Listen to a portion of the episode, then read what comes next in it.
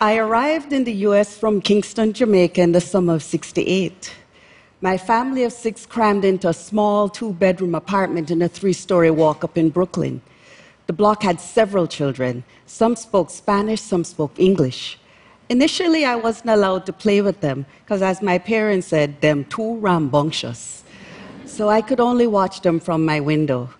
Roller skating was one of their favorite activities.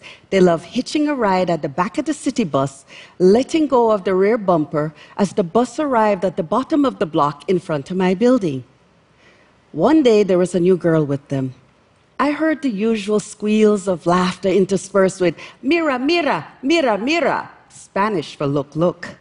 The group grabbed onto the back of the bus at the top of the block and as they rode down, laughing and screaming, Mira, Mira, Mira, Mira, the bus abruptly stopped. The experienced riders adjusted and quickly let go.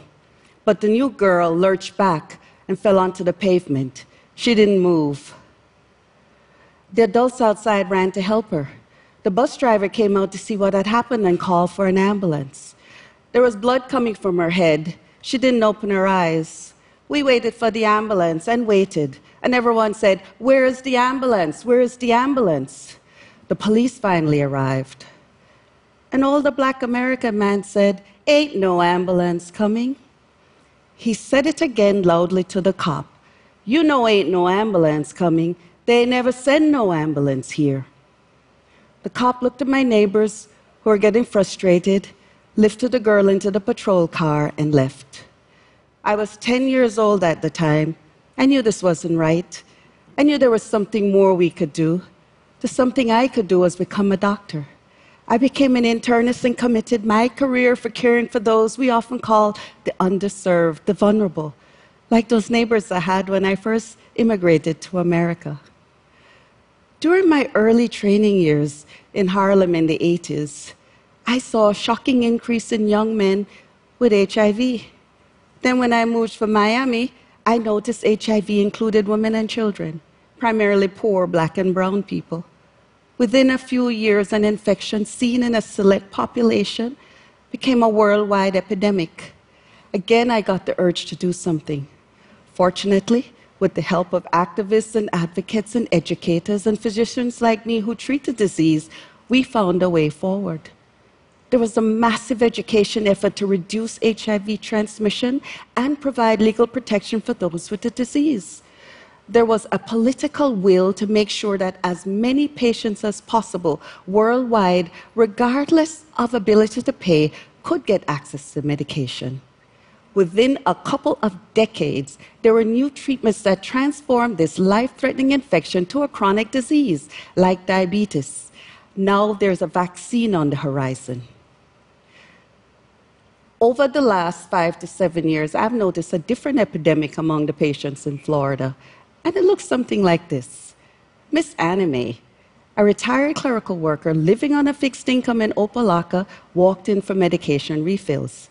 She had common chronic conditions of high blood pressure, diabetes, heart disease, and asthma with overlapping chronic obstructive pulmonary disease, COPD. Miss Anime was one of my more adherent patients, so I was surprised she needed refills of her breathing medicines earlier than usual. Towards the end of the visit, she handed me a Florida Power and Light form and asked me to sign it. She was behind on her light bill. This form allowed physicians to document serious medical conditions requiring equipment that would be impacted if the patient's electricity was disconnected. But Miss Anime, I said, you don't use any medical devices for breathing. I don't think you qualify. Further questioning revealed she had been using her air conditioner day and night because of the heat so she could breathe.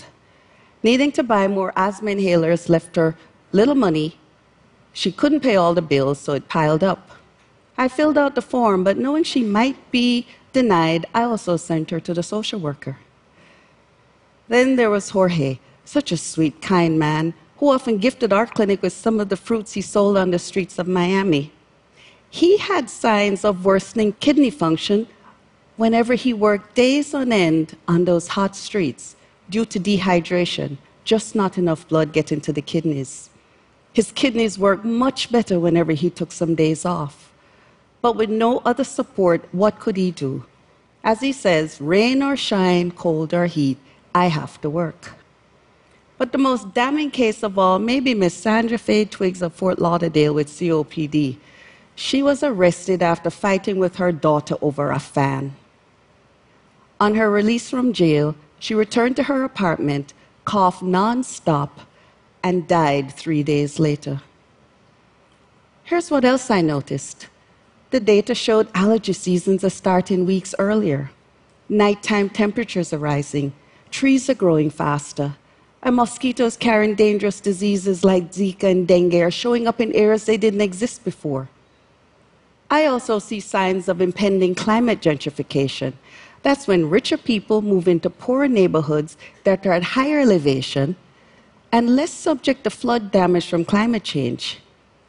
Like in my patient, Madame Marie, who came in stressed and anxious because she was evicted from her apartment in Miami's Little Haiti to make room for a luxury apartment complex whose developers understood that Little Haiti would not flood because it's 10 feet above sea level.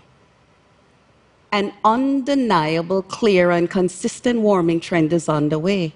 A health emergency even bigger than HIV/AIDS seems to be in the works, and it was my low income patients that were dropping clues of what it would look like. This new epidemic is climate change, and it has a variety of health effects. Climate change impacts us in four major ways directly through heat, extreme weather, and pollution, through the spread of the disease, through disruption of our food and water supply, and through disruption of our emotional well being. In medicine, we use mnemonics to aid our memory, and this mnemonic, heat wave, shows the eight significant health effects of climate change. H, heat illnesses. E, exacerbation of heart and lung disease. A, asthma worsening. T, traumatic injuries, especially during extreme weather events. W, water and foodborne illnesses.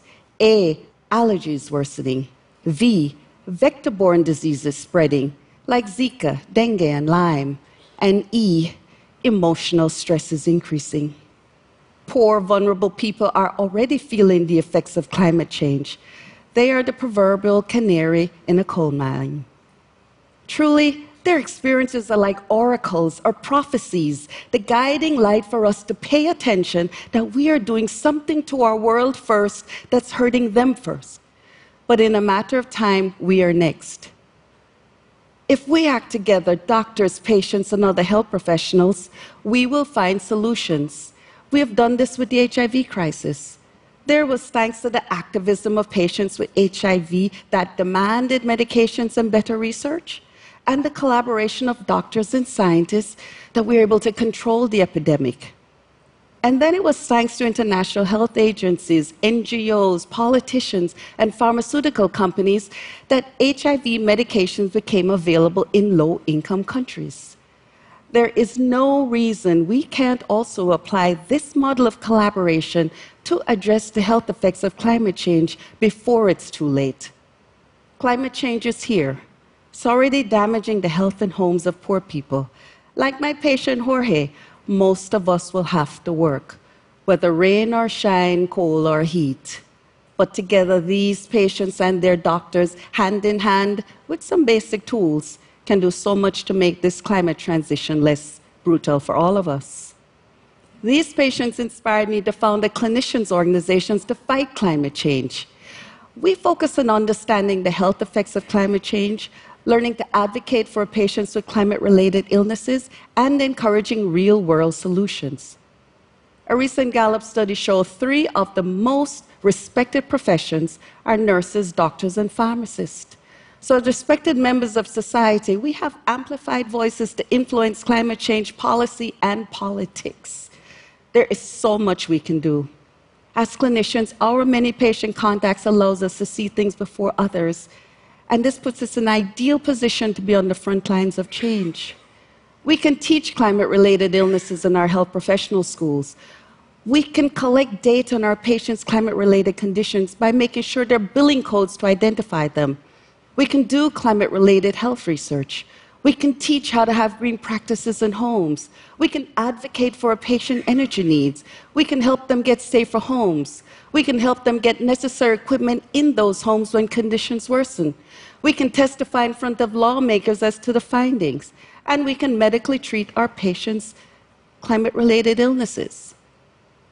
Most importantly, we can help prepare our patients mentally and physically for the health challenges they will face using a model of medicine that incorporates economic and social justice. This would mean Miss Sandra Faye Twiggs with COPD, who died after being released from jail after a fight with her daughter over a fan, would have known that the heat in her apartment made her sick and angry and seek a safer place to go for cooling. Even better, her apartment would never have been so hot. From the poor, I've learned their lives are not only vulnerable, but are stories of resilience, innovation, and survival. Like that wise old man who loudly spoke truth to the cop that summer night ain't no ambulance coming, and compelled him to deliver that little girl to the hospital instead. You know what? Listen up if there's going to be a medical response to climate change, it is not going to be just waiting for an ambulance. It is going to happen because we, the clinicians, take the first step. We make so much noise that the issue cannot be ignored or misunderstood. It is going to start with the stories our patients tell and the stories we tell on their behalf. We're going to do what is right for our patients, like we've always done but also what is right for our environment, for ourselves, and for all the people on this planet, all of them. Thank you.